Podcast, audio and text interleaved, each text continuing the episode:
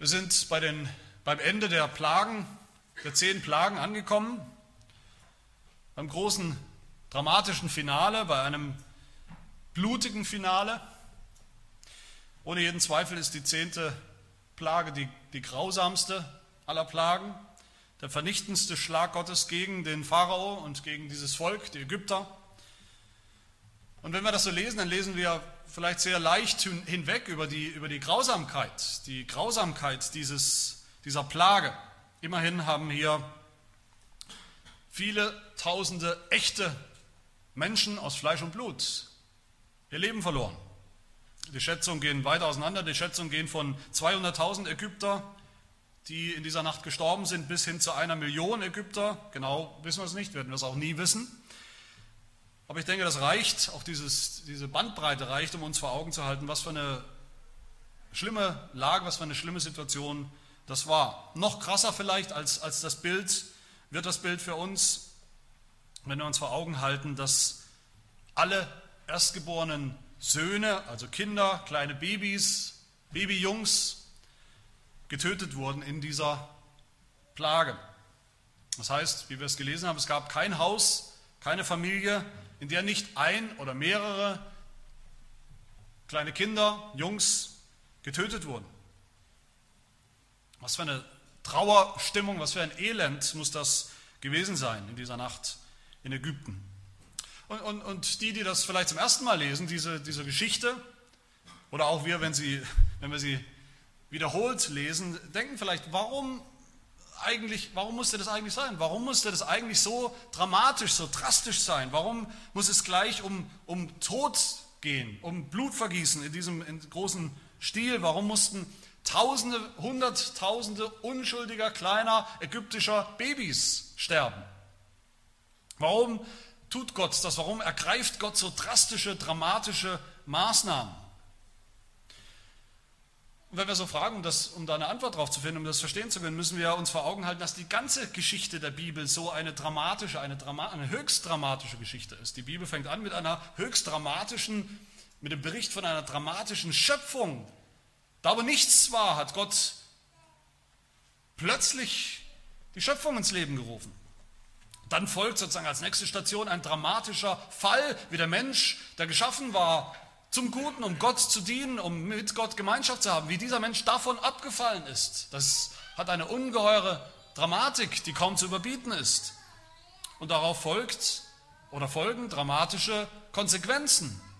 Eben wie wir wissen, entweder der dramatische Fluch, das Gericht, die Verdammnis, die Gott angedroht hat, oder, wenn überhaupt jemand davor verschont werden soll, dann durch eine sehr dramatische Rettung. Anders geht es nicht. Die Bibel ist vielleicht vieles, die Bibel ist vielleicht schwer zu verstehen an vielen Stellen. Manchmal stellt sie uns vielleicht vor Rätsel, wir wissen nicht genau, was das bedeutet, was wir da lesen. Sie ist manchmal auch schwer zu glauben. Aber was die Bibel sicherlich nicht ist, die Geschichte der Bibel ist sicherlich nicht langweilig. Der christliche Glaube, die christliche Botschaft ist sicherlich nicht langweilig. Er ist nicht die christliche Botschaft ist nicht die oberflächliche oder vielleicht völlig irrelevante Geschichte, wie wir irgendwie zu ein bisschen besseren Menschen werden können. Die Bibel ist nicht die im Grunde eigentlich gähnend langweilige Botschaft, dass Gott sowieso jeden Menschen liebt und immer schon geliebt hat und jeden Menschen gleich liebt, egal was wir tun. Dass Gott sozusagen unser größter Fan ist, egal was wir tun. Das ist auch nicht die Botschaft der Bibel. Und die Bibel ist schon gar nicht eine Geschichte, die uns inspirieren soll oder dazu führen soll, dass wir uns ein bisschen besser über uns selbst fühlen. Die Bibel ist durch und durch Drama. Das Drama von Schöpfung, von Rebellion und das Drama von, von einer eben dramatischen Erlösung. Und das ist der Exodus, diese dramatische Erlösung. Das ist der Exodus, um den es hier geht. Und unser Text von heute ist beides. Ist eine dramatische Geschichte von Fluch, Gericht, von Tod über die Erstgeburt der Ägypter. Ist aber auch die Geschichte von der dramatischen Verschonung der Erstgeborenen vom Volk Israel. Und das wollen wir uns anschauen. Zuerst also die Tötung der Erstgeburt der Ägypter.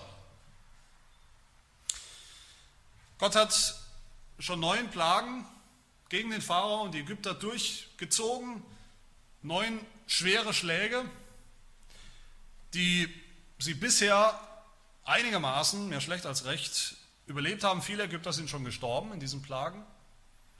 Ägypten liegt schon am Boden. Und hier holt Gott aus zu einem letzten vernichtenden Schlag, damit endlich Schluss ist. Endlich Schluss ist mit der Rebellion, Schluss mit der Sturheit dieses Pharaos, der sich partout immer wieder weigert, das Volk Gottes freizulassen, das Volk gehen zu lassen aus der Unterdrückung, aus der Sklaverei, dass sie endlich ihrem Gott in Freiheit dienen können. Und während Gott bei den ersten neun Plagen, bei den letzten neun Plagen immer wieder vorausgesehen, vorausgesagt hat, auch danach wird der Pharao euch nicht ziehen lassen, er wird sich nur noch mehr verhärten, er wird sich nur noch mehr auf Stur stellen, ist hier zum ersten Mal die Plage, wo Gott selber sagt, danach ist es vorbei. Danach wird er euch nicht nur ziehen lassen, danach wird er euch sogar fortjagen, in die Freiheit hinausjagen. Was droht Gott hier an in dieser Plage? Worum geht es? Was droht er dem Pharao an? Vers 5. Alle Erstgeburt im Land Ägypten soll sterben. Gemeint sind hier vor allem die erstgeborenen Söhne, die kleinen Söhne der Ägypter, sie sollen sterben, und zwar alle. Und worum geht es da? Warum tut Gott das? Worum geht es eigentlich? Warum zielt Gott gerade auf die erstgeborenen kleinen Jungs? Was will er erreichen? Wir haben gesehen bei den ersten neun Plagen, wie Gott die, die Götter, die Götzen, die Hauptgottheiten Ägyptens attackiert und, und, und bloßstellt als das, was sie sind, nämlich nichts. Nichts, die keine Macht haben, die am Ende gar nicht wirklich existieren. Aber mit der zehnten Plage, da ändert sich das. Mit der zehnten Plage, da vernichtet Gott nicht mehr die Götzen, sondern er vernichtet jetzt die, die sie anbeten, die sie angebetet haben. Er vernichtet hier die Götzenanbeter, die Nation Ägypten, Meister im Anbeten von Götzen. Und ich denke, wir können uns vorstellen, wenn auf einen Schlag alle männlichen Nachkommen eines Volkes, eines Landes, einer Nation ausgelöscht werden, dann wissen wir, ist das mehr oder weniger das Ende einer, dieses Landes, das Ende dieser Nation. Dann nimmt Gott ihnen die, die, die Grundlage für die Zukunft. Gott nimmt ihnen die, die Zukunftsfähigkeit, die Zeugungsfähigkeit. Und wie gesagt, das, was hier passiert, können wir überhaupt nur verstehen, wenn wir es einbetten in das Drama der ganzen Bibel. Wir erinnern uns, wie Gott schon am Anfang in seinem Zorn im Garten Eden, in seinem Zorn, nachdem Adam und Eva gesündigt hatten, nachdem sie auf die Schlange, auf den Teufel mehr gehört haben als auf Gott, dem sie sich verbündet haben gewissermaßen mit dem Teufel, wie Gott sie verflucht hat. Wie er den Teufel auch verflucht hat, wie er gesagt hat, Genesis 3, Vers 15, ich will Feindschaft setzen zwischen dir, dem Teufel, der Schlange, und der Frau, zwischen deinem Samen und ihrem Samen.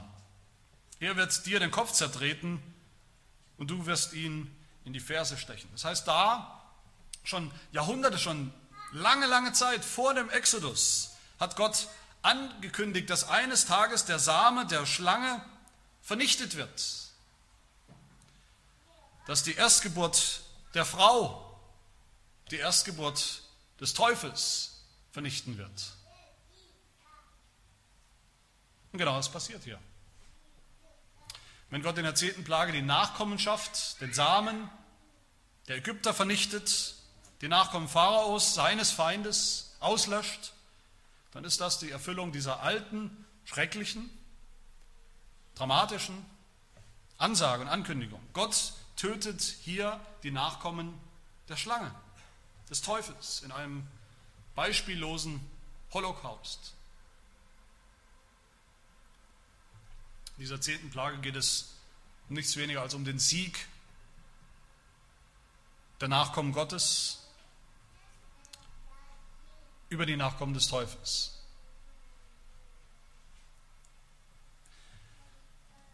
Vielleicht erinnern wir uns, wie Gott von Anfang an schon zu Mose gesagt hat in Kapitel 4 in Exodus. Du sollst zum Pharao sagen, so spricht der Herr, Israel ist mein erstgeborener Sohn. Darum sage ich dir, lass meinen Sohn ziehen, damit er mir dient, Wenn du dich aber weigern wirst, ihn ziehen zu lassen, siehe, so werde ich deinen eigenen erstgeborenen Sohn umbringen. Gott hat das immer schon angekündigt dem Pharao. Und genau das tut Gott hier. Gott bringt den erstgeborenen Sohn des Pharaos um. Warum? Weil dieser Pharao, dieser Teufel, den erstgeborenen Sohn Gottes nicht freilassen will, sondern in seiner Gewalt behalten will. Ägypten, müssen wir immer wieder sagen, uns vor Augen führen in der Bibel, Ägypten steht symbolisch für die Welt, für die gottlose Welt, für die Welt, die, wenn sie nicht mit Gott im Bund ist, ist sie mit dem Teufel im Bund. Und das ist auch eine Religion. Es ist ja nicht so, als wären die Menschen, die nicht an Gott glauben, als hätten sie keinen Glauben. Sie haben einen Glauben, sie glauben an einen nicht Gott, sie glauben an den Teufel, sind mit dem Teufel im Bund. Das ist die Botschaft, die wir immer wieder gehört haben. Und nachdem Gott symbolisch sozusagen, aber auch real in den ersten Plagen die Götzen, die Götter Ägyptens vernichtet hat, vernichtet er hier, wie gesagt, ihre, ihre Anhänger, ihre Anbeter.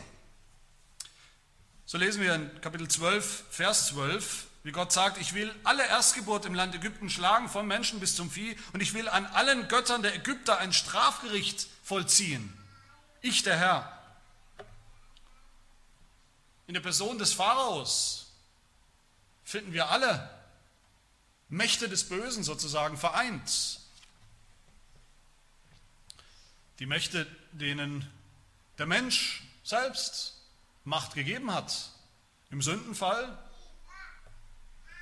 und immer wenn der Mensch sich von Gott abwendet und diesen bösen Mächten hingibt und ergibt, diese Mächte des Bösen, die richtet Gott hier in seinem Zorn. Und das sehen wir darin, wie Mose selbst im Zorn, in einem heiligen Zorn könnte man sagen, sich zum Pharao wendet und vom Pharao ab, weggeht, nachdem er ihm die Plage dann angekündigt hat, die jetzt kommt, Vers 8.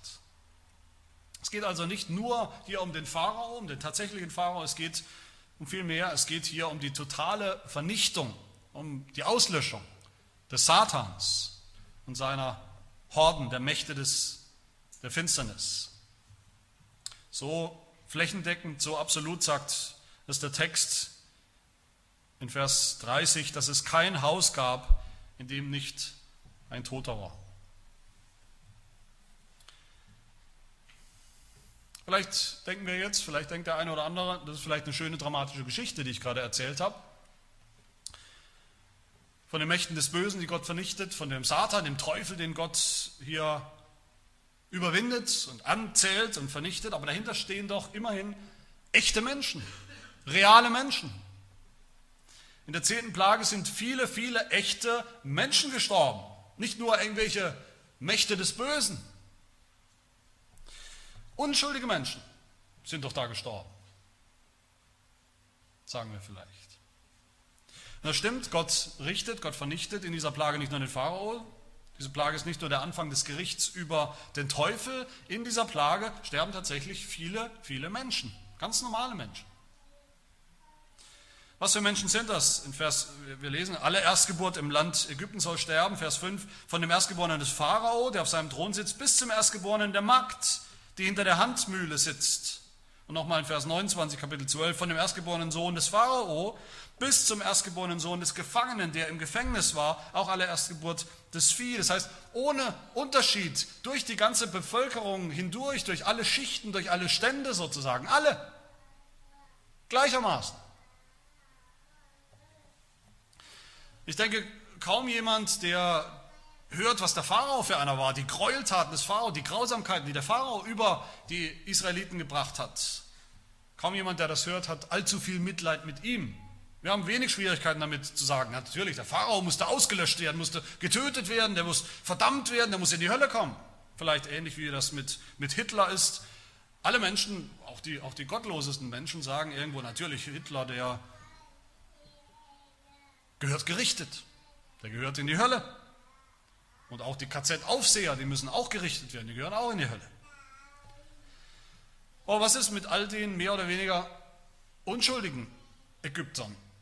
Was ist mit den unschuldigen Babys der Ägypter? Sind sie wirklich so unschuldig, wie wir meinen?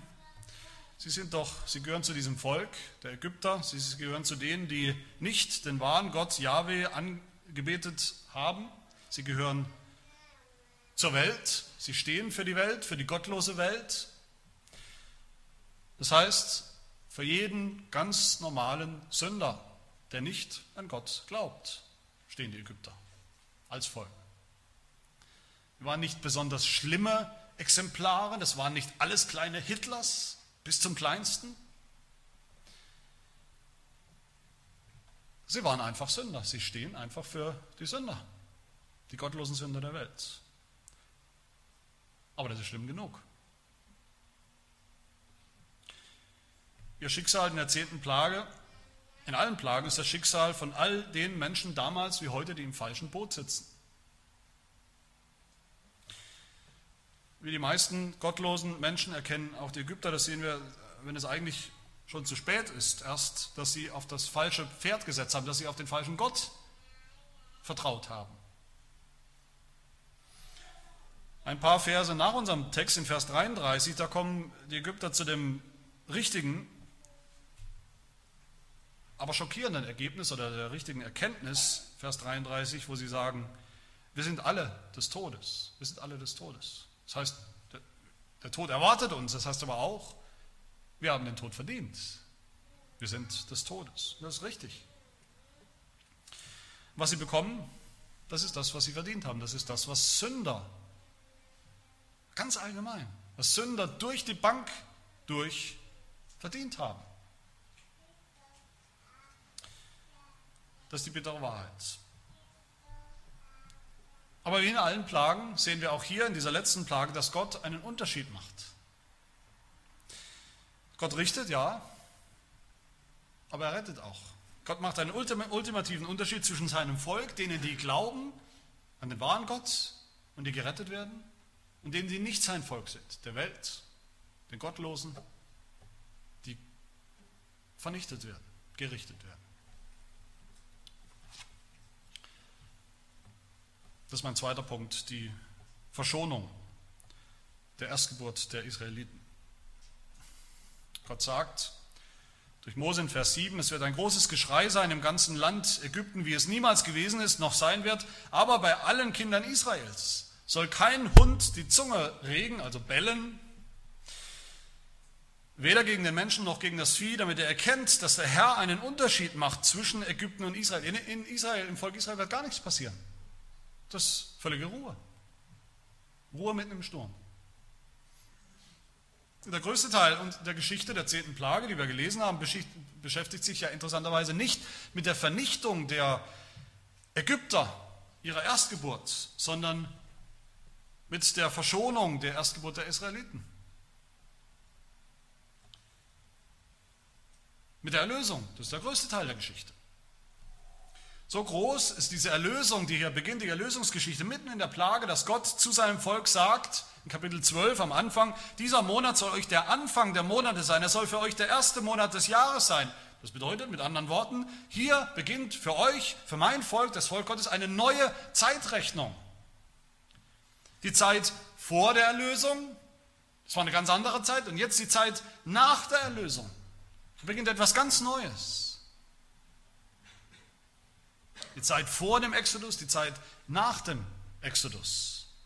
Und dann schreibt Gott genau vor, was sein Volk, was Israel tun muss, zu tun hat, damit sie erlöst werden. Damit Gott schonend an ihnen vorübergeht. Was sollen sie tun? Drei Dinge schreibt Gott ihnen vor in unserem Text. Drei Dinge sagt Gott, drei Dinge brauchen sie, damit sie nicht auch ein Opfer werden dieser zehnten Plage, sondern damit sie verschont werden. Erstens, sie brauchen ein Lamm. Vers 3, jeder Hausvater nehme ein Lamm, ein Lamm für jedes Haus. Wenn aber das Haus zu klein ist für ein Lamm, so nehme er es gemeinsam mit dem Nachbarn, der am nächsten bei seinem Haus wohnt. Aber Hauptsache ist, jeder im Volk Israel soll Lamm bekommen, braucht Lamm. Sonst wird er nicht verschont. Es geht nicht darum, dass sie, dass sie essen, weil sie Hunger haben. Es geht um ein, es ist ein Zeichen. Es geht darum, Anteil zu haben an dem Lamm als gesamtes Volk Gottes. Nicht irgendein Lamm, sondern es heißt ein makelloses Lamm. Also kein schwächliches, keins, was sowieso krank ist, kurz davor tot umzufallen, sondern eins, mit dem alles stimmt. Das teuerste und beste. Und es soll männlich sein, es soll einjährig sein, also es soll noch ganz jung sein. Und abends soll es geschächtet werden, getötet werden. Das Zweite, was sie brauchen, um zu überleben, das Volk Gottes, sie brauchen Blut.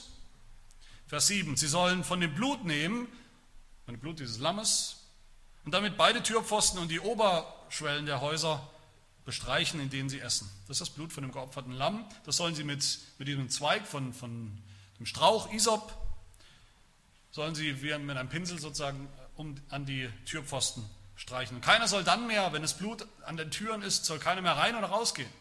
Alle sind, müssen vorher drin im Haus sein. Und dieses Blut hat auch eine symbolische Bedeutung, das sagt uns der Text, Vers 13, es ist ein Zeichen, ein Zeichen. Wofür? Wofür ist das Blut ein Zeichen? Es ist klar, es ist ein Zeichen für ein Opfer, dass ein Opfer geschehen ist, dass da schon etwas, dass da schon jemand gestorben ist, nämlich ein Lamm. Wenn dann der Herr durch die Straße gehen wird, die Häuser abklappern wird, ein Haus nach dem anderen, um die Erstgeborenen zu suchen, die Erstgeborenen zu töten, dann wird er das Blut sehen, diese Häuser, die markiert sind mit diesem Blut, weil ein Opfer geschehen ist. Und das Dritte, was sie brauchen, das Volk Gottes, sie sollen ein Mahl halten, sie sollen essen. Vers 8, und sie sollen das Fleisch in derselben Nacht essen, am Feuer gebraten mit ungesäuertem Brot, mit bitteren Kräutern sollen sie es essen. Das ist auch kein gewöhnliches Mahl. Es geht nicht darum, sich nochmal den Bauch vollzuschlagen, bevor sie dann abhauen. Es ist ein symbolisches Mahl, ein, ein zeremonielles Mahl. Es ist eine heilige Versammlung, wie wir Vers 16 und mehrfach hören. Wir werden später noch, in den kommenden Wochen noch auf dieses Mahl zu sprechen kommen. Es ist ein ganz wichtiges Mahl. Hier sei schon mal gesagt, die, die, die Bitterkräuter, die Bitterkeit der Kräuter, das soll, das soll erinnern an die Bitterkeit, an die bittere Erfahrung in Ägypten, die Sklaverei.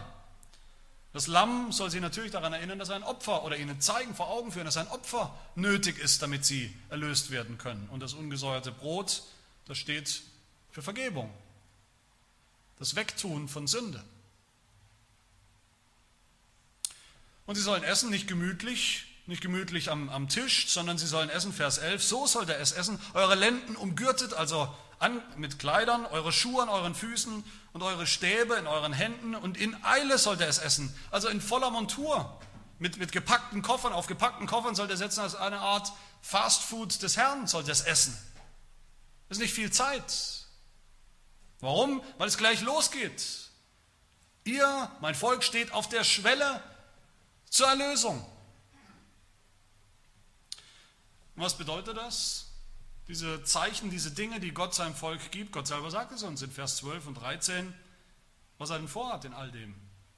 Denn ich will in dieser Nacht durch das Land Ägypten gehen und alle Erstgeburt im Land Ägypten schlagen, vom Menschen bis zum Vieh. Und ich will an allen Göttern der Ägypter ein Strafgericht vollziehen, ich der Herr. Und das Blut soll euch zum Zeichen dienen an euren Häusern, in denen ihr seid. Und wenn ich das Blut sehe, dann werde ich schonend an euch vorübergehen und es wird euch keine Plage zu eurem Verderben treffen, wenn ich das Land Ägypten schlagen werde. Das hebräische Wort, ein wichtiges hebräisches Wort, das hier steht, wenn Gott sagt, ich will schonend an euch vorübergehen, das ist das Wort, das hebräische Wort Pesach oder Passach, woher wir das Wort Passa haben. Das Passa. Passa, das zum zentralen, zum wichtigsten Fest der Juden wurde und, und bis heute noch ist.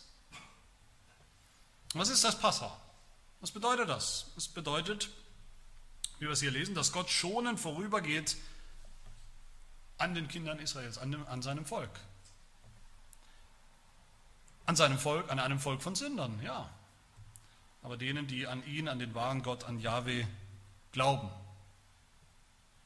Warum tut er das? Wir haben schon gesehen, Gott macht einen Unterschied. Gott macht einen Unterschied zwischen den Ägyptern und den Israeliten. Aber der Unterschied ist nicht, und das ist so wichtig, dass wir das kapieren, der Unterschied ist nicht, dass die Ägypter eben so böse, schlimme Sünder waren und die Israeliten nicht. Das ist nicht der Unterschied. Das wäre ein riesiges Missverständnis. Nein, die Israeliten sind genau dieselben Sünder vor Gott. Im fünften Buch Mose, da droht Gott sogar seinem Volk dieselben zehn Plagen an, die er vorher über Ägypten gebracht hat, weil sie auch immer wieder sündigen, weil sie auch immer wieder ungehorsam sind, weil sie sogar immer wieder viele im Volk ungläubig sind. Er droht ihnen dieselben, exakt selben zehn Plagen an, weil sie auch Sünder sind.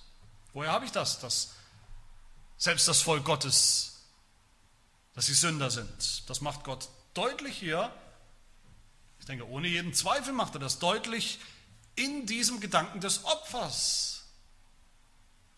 Bisher in der Bibel, wenn man die Bibel von Anfang liest, bis jetzt zum Buch Exodus, ist ja noch nicht so weit, dann haben wir noch nicht so viel gehört von Opfer. Opfer spielt noch nicht so, spielt noch nicht so eine große Rolle bisher in der Bibel. Später ist das mehr. Hier beginnt das. Später werden wir mehr hören von Opfern im Heiligtum, im Tempel. In der ganzen Religion des Judentums spielen Opfer dann eine ganz zentrale Rolle und im Neuen Testament spielt das Opfer eine ganz zentrale Rolle. Und hier beginnt das, Gott sagt zu seinem Volk, zu seinen eigenen Leuten, ich gehe nicht deshalb schonend an euch vorüber, weil ihr so toll seid, weil ihr immer alles richtig macht, weil ihr, so viel, weil ihr ja so viel besser, so viel heiliger seid als die Ägypter, weil irgendwas in euch mich vielleicht dazu bewegen würde, dass ich an euch vorübergehe, nein, sondern weil ich euch ein Opfer gegeben habe. Ein Lamm. Nur wenn ich das Blut an euren Häusern sehe, an den Türpfosten, nur dann werde ich schonend an euch vorübergehen, nicht sonst. Nur wenn ich sehe, dass Blut geflossen ist für euch, werde ich nicht euer Blut fordern eure Erstgeborenen töten. Was ihr genauso verdient hättet wie alle Ägypter. Die Israeliten sind auch Sünder. Der Unterschied ist, die Ägypter sind gottlose Sünder. Die Israeliten sind Sünder, die an Gott glauben. Der Unterschied ist, die Ägypter sind Sünder, die allein und nackt vor Gott stehen, ohne irgendwas in der Hand, während die Israeliten vor Gott stehen mit einem Opfer. Einem Opfer, das Gott anerkennt, das Gott ja selber bestimmt hat. Also er anerkennt an ihrer Stelle, stellvertretend für den Tod, den sie eigentlich verdient haben. Das macht den Unterschied. Liebe Gemeinde, hier sehen wir ein ganz wichtiges, ein ganz zentrales Prinzip. Das, das Prinzip, der Gedanke des Evangeliums schlechthin. Gott rettet niemanden. Gott rettet keinen einzigen Sünder ohne Opfer, ohne ein stellvertretendes Opfer. Gott rettet niemanden ohne Blutvergießen. Das ist das Prinzip, das wir im Alten Testament dann zum Beispiel auch im Hebräerbrief finden, Kapitel 9, Vers 22, wo es heißt, ein Prinzip, ohne Blutvergießen geschieht keine Vergebung. Fertig ab. Das gibt es nicht bei Gott. Und das hat Gott uns, seinem Volk und der Welt immer schon mitgeteilt, von Anfang an der biblischen Geschichte bis zu ihrem Ende, dass das so ist. Gott fordert das, seine Heiligkeit fordert das, seine Gerechtigkeit fordert das.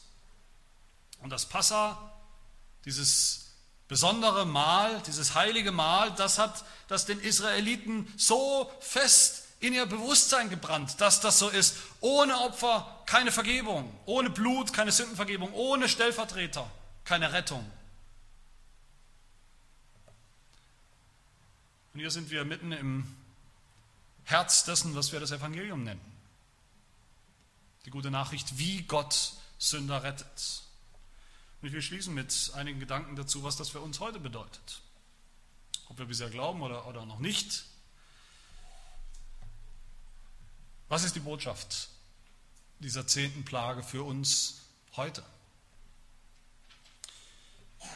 Zuallererst sehen wir hier, niemand kann das übersehen, denke ich. Nur wenn man die Geschichte völlig falsch versteht, könnte man es übersehen. Wir sehen hier, dass wir Sünder sind. dass wir alle diese zehn Plagen verdient haben, dass wir alle das Gericht Gottes verdient haben, die Vernichtung, die Verdammnis, all das haben wir verdient. Die Sünder, die wir waren und sind. Das zweite, die zweite Botschaft ist aus dieser zehnten Plage für uns, dass auch wir keinen besonderen heißen Draht zu Gott haben, keinen, keinen Vorzug. Wir sind irgendwie anders und besser. Wir haben keine Eigenschaften in uns, die Gott bewegen würden, dass er schon hinter uns vorübergehen sollte, obwohl wir Sünder sind. Wir haben auch nichts in der Hand. Mit leeren Händen und nackt stehen wir vor Gott. Heute schon und auch am Tag des Gerichts, der, der kommen wird, wo Gott Rechenschaft fordert von jedem Einzelnen von uns für unser Leben. Den Tag, den wir so gerne vergessen, den wir so gerne ignorieren, den wir so gerne leugnen, aber der kommt. Und wenn er kommt, und das ist das Dritte, dann können nur die Sünder bestehen, an deren Tür, Tür des Lebens könnte man sagen, symbolisch, an deren Tür Blut klebt. Das Blut eines Opfers, das stellvertretend für uns gestorben ist, stellvertretend für uns gebracht wurde, das Gott auch annehmen wird, weil er es vorgeschrieben hat, weil er es fordert. Das klingt vielleicht in unseren Ohren sehr altertümlich, dass Gott ein Opfer verlangt, dass Gott verlangt, dass Blut fließt. Aber wir sollen da nicht, das steht im Zentrum, im Herzen des christlichen Glaubens der biblischen Religion, dieses stellvertretende Opfer. Und jetzt zählen wir mal eins und eins zusammen. Ist es ein Zufall, dass Jesus in die Welt kam, Jesus Christus in die Welt kam vor 2000 Jahren?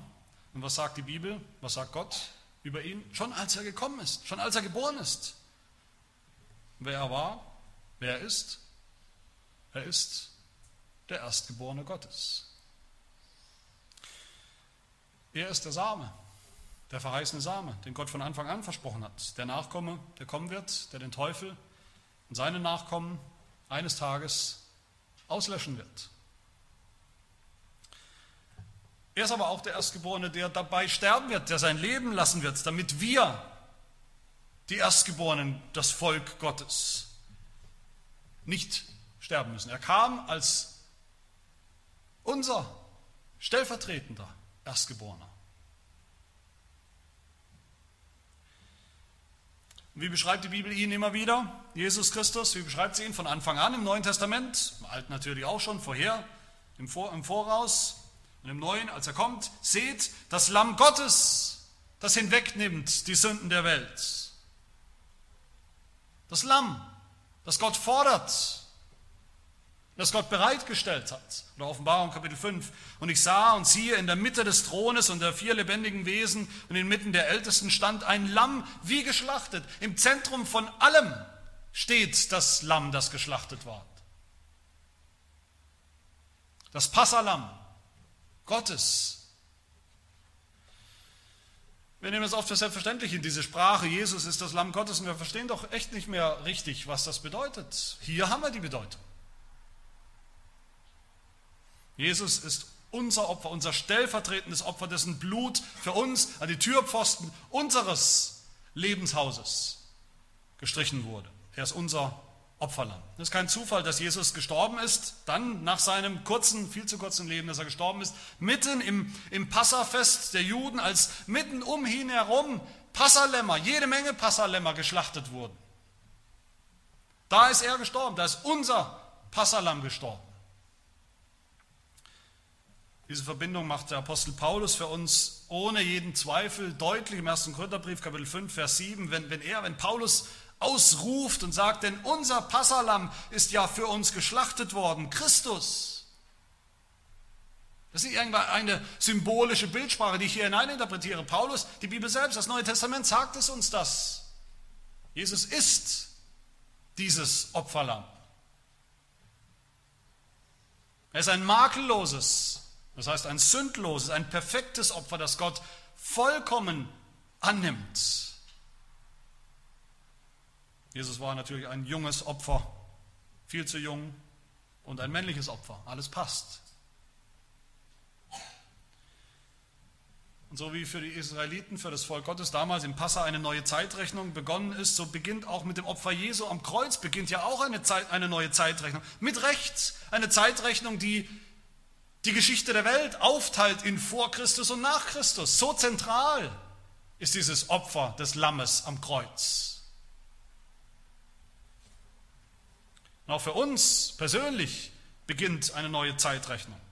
Sinnbildlich. Wenn wir Sünder, die Sünder, die wir sind, wenn wir anfangen eines Tages, wenn wir anfangen zu glauben, wenn wir anfangen zu vertrauen auf dieses Opfer, das für uns geschehen ist, dass es reicht, dass Gott es annehmen wird, dass es reicht, damit Gott verschonend an uns vorübergehen wird. Hier schon in diesem Leben und dann im Gericht. Für immer. So, meine Lieben, ist Christus das Ende der Plagen, das Ende aller Plagen Gottes über die Sünder. Für alle, die glauben. So hat Christus uns verschont, so hat er dafür gesorgt, dass Gott verschonend an uns vorübergehen wird. Also hat Christus uns, Christus uns herausgeführt aus dem Sklavenhaus der Sklaverei, der Sünde, unter die Sünde, hinausgeführt in einem besseren und, und endgültigen, bleibenden und geistlichen Exodus. Das ist die Bedeutung.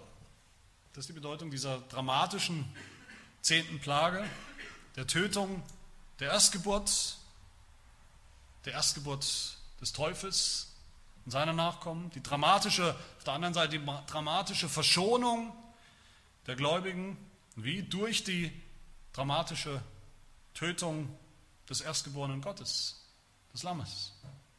All das ist das dramatische Heil, das nötig ist, was Gott uns schenkt. Und das gilt für uns, die wir glauben, wenn wir glauben an, an Jesus Christus, den Erstgeborenen Gottes. Amen. Wir beten. Ja, unser Gott und Vater, wir danken dir für dieses wunderbare Evangelium. Das gilt das wahr ist, dass unser Herr Jesus Christus schon vollbracht hat.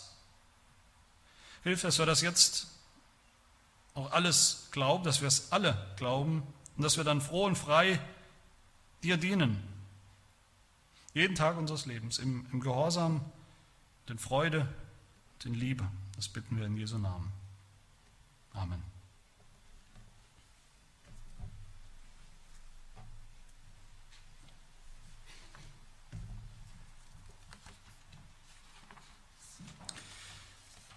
Lass uns miteinander singen aus dem Psalter, Psalm 136, als Antwort auf das, was wir gehört haben, das Evangelium, singen wir Psalm 136, die Strophen 1, 2, die ersten beiden und die Strophe 10 bis 12. Wir wollen uns erheben.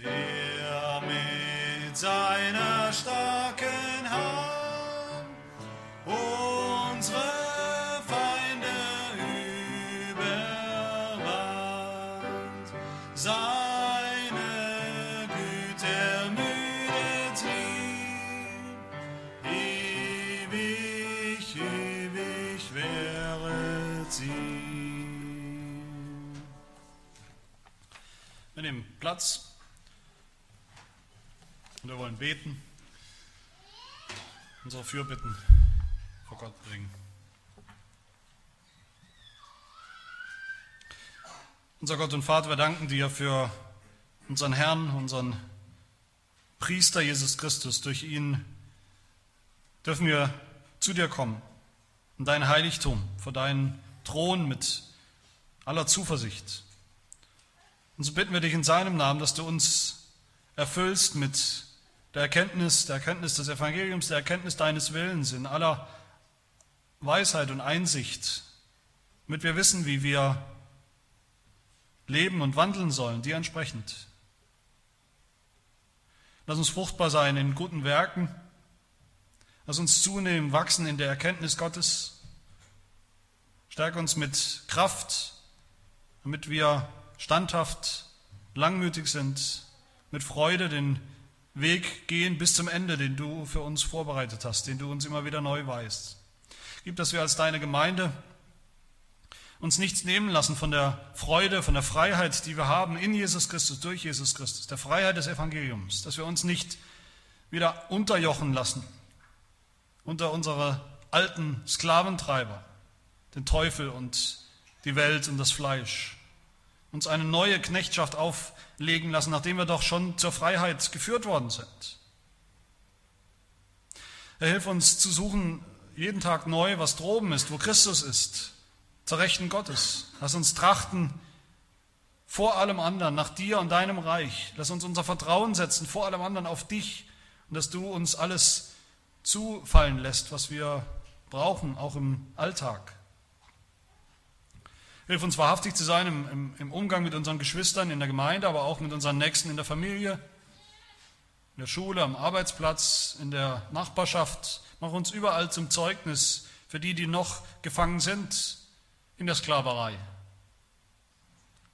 in der Finsternis, unter den Mächten dieser Welt, den bösen Mächten. Dass auch sie zum Licht geführt werden, zum Licht der Wahrheit durch das Evangelium. Dass auch sie ihr Vertrauen auf dich setzen. Ja, unser Gott, baue deine Gemeinde hier in Heidelberg, in Deutschland, dass sie zunehmen, lass sie wachsen. Baue dein Reich bis an die Enden der Erde. Stärke die Verkündiger des Evangeliums, die Pastoren und auch die anderen Amtsträger, die Ältesten und Diakone, berufe treue Diener in deiner Gemeinde, damit sie ihre Ämter auch in rechter Weise ausfüllen zum, zum Wohlergehen deiner Gemeinde, damit alles in guter Ordnung geschehen kann. Lass dein Evangelium laufen in dieser Zeit, in der Zeit, wo wir den Eindruck haben, dass sich immer mehr Menschen innerlich und äußerlich abwenden von dir und von deinem Gebot und von deinem Willen. Herr, wehre den Lügen, die in deinem Namen verbreitet werden. Unter dem Deckmantel der Kirche. Da bin ich auch für die Obrigkeit in unserem Land, gibt es die, die Gesetze machen, die wichtige Urteile äh, zu fallen haben, die Strafen vollziehen, dass sie alle beim Recht bleiben und nicht das Recht in Unrecht verkehren, pervertieren damit es weiterhin dabei bleibt, dass die Guten belohnt und die Bösen bestraft werden. Hilf uns in unseren Familien, unseren Aufgaben gerecht zu werden, die du uns gegeben hast, zu denen die du uns berufen hast. Dass die Männer ihren Familien gut vorstehen, weise Entscheidungen treffen. Schenke Liebe und auch immer wieder neu die Bereitschaft zur Vergebung in, innerhalb der Familie, in den Mühen und in dem Stress des, des Alltags hilft den Frauen und Müttern, ihre Männer zu stützen und unterstützen ihre Kinder auch in der Furcht des Herrn zu erziehen, anzuleiten, anzuführen. Ja, und in all dem lass uns jeden Tag neu aufschauen zu Jesus Christus, dem Anfänger und Vollender unseres Glaubens, durch den wir Kinder geworden sind, Erben geworden sind, Kinder Gottes und so auch zu dir, aber lieber Vater sagen dürfen. In seinem Namen bringen wir dir diese Bitten mit der Bitte um Erhörung. Amen.